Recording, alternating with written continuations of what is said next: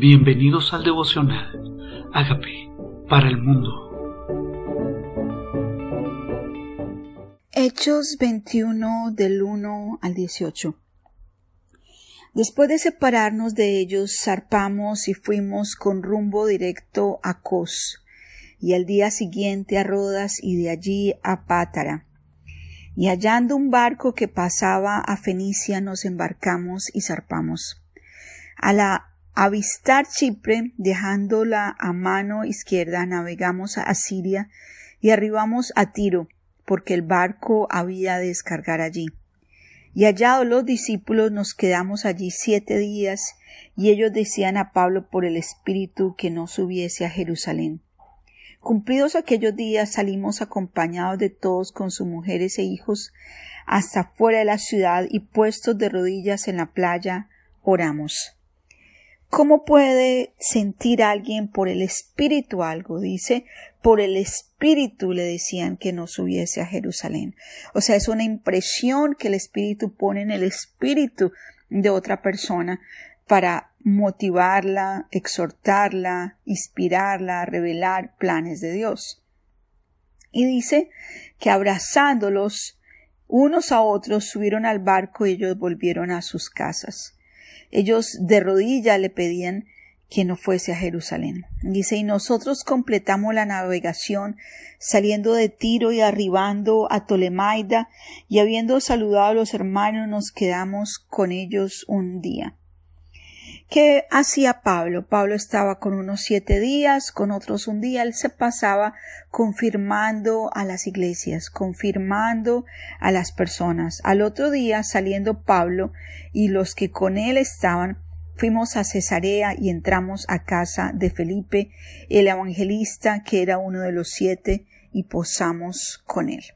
Ya al llegar a Cesarea significa que llegó a Israel.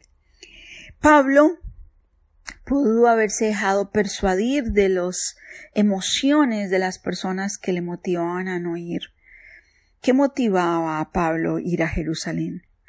¿Quién dirigía a Pablo? Efectivamente no las personas, no las emociones, era dirigido por el Señor y a veces el Señor no necesariamente nos dirige a momentos gratificantes, sino por el Espíritu nos dirige a momentos de nuestra vida que si bien no son fáciles, son parte del proceso que necesitamos vivir. Este tenía cuatro hijas, o sea, Felipe, doncellas que profetizaban, y permaneciendo nosotros allí algunos días, descendió de Judea un profeta llamado Ágabo, quien viendo, viniendo a vernos, tomó el cinto de Pablo y atándose los pies y las manos dijo Esto dice el Espíritu Santo. Así atarán los judíos en Jerusalén al varón de quien es este cinto y le entregarán en manos de los gentiles. Al oír esto, le rogamos nosotros y los de aquel lugar que nos subiese a Jerusalén. Segundo grupo de personas que le dicen a Pablo no subas a Jerusalén. Y a veces escuchamos una voz y volvemos a escuchar otra voz. ¿Qué nos mueve? ¿Qué, ¿Cómo tomamos nosotros decisiones?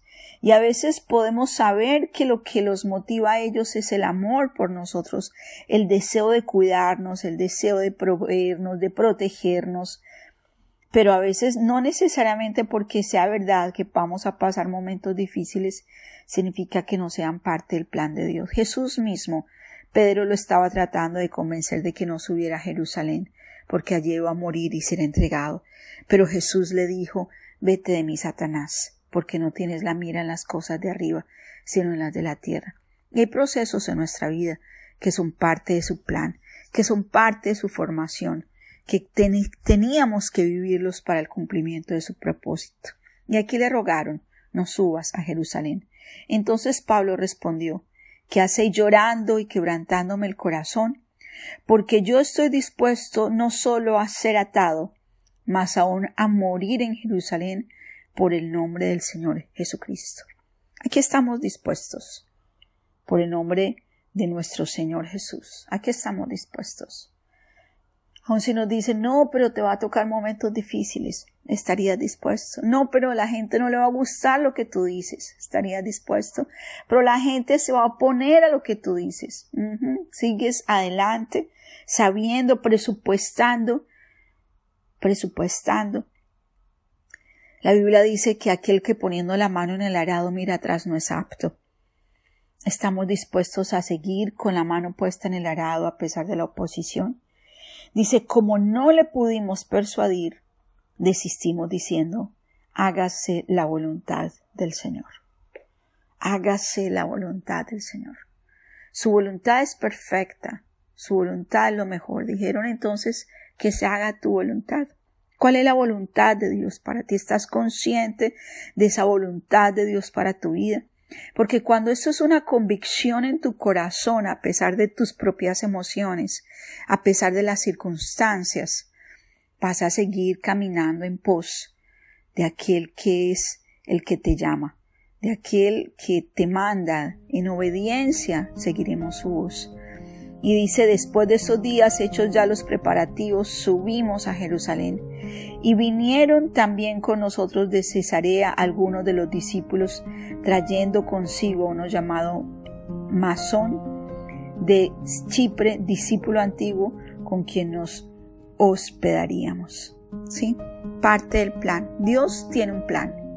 Y Dios comienza a rodearnos, a equiparnos, a fortalecernos, a darnos sabiduría, a empoderarnos, a rodearnos de las personas correctas, a proveernos los recursos para que su voluntad sea hecha como se hace en el cielo, se haga también en la tierra. No simplemente cuando pasamos por un desierto tenemos que pensar que no es parte del plan de Dios. Pronto Dios quería que pasáramos por ese desierto. O si pasamos por un momento difícil, no necesariamente es que Dios no quería que lo pasáramos. Tal vez está formando nuestro carácter. Tal vez nos está llevando a depender de Él. O simplemente quiere llevarnos a lugares que es imposible que vayamos si no fuera por esos procesos. Dios había prometido a Pablo que él iba a proclamar su nombre delante de reyes, de gentiles y de su pueblo Israel. Y Pablo, a pesar de la oposición, estaba en obediencia a su plan. ¿Qué harías tú para obedecer a su plan? ¿Estarías dispuesto a vivir pruebas y procesos con tal de obedecer a lo que Dios determinó que hagas? ¿Qué tal si le decimos, como Pablo hizo, Señor, que se haga tu voluntad y no la mía? Bendiciones.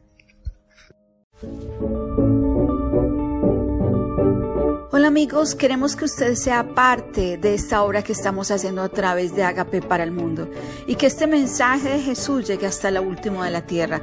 Si quieres donar en nuestra página web puedes hacerlo en agapeparalmundo.org o también a través de Cele en agapeoficial.gmail.com. Dios bendiga tu generosidad.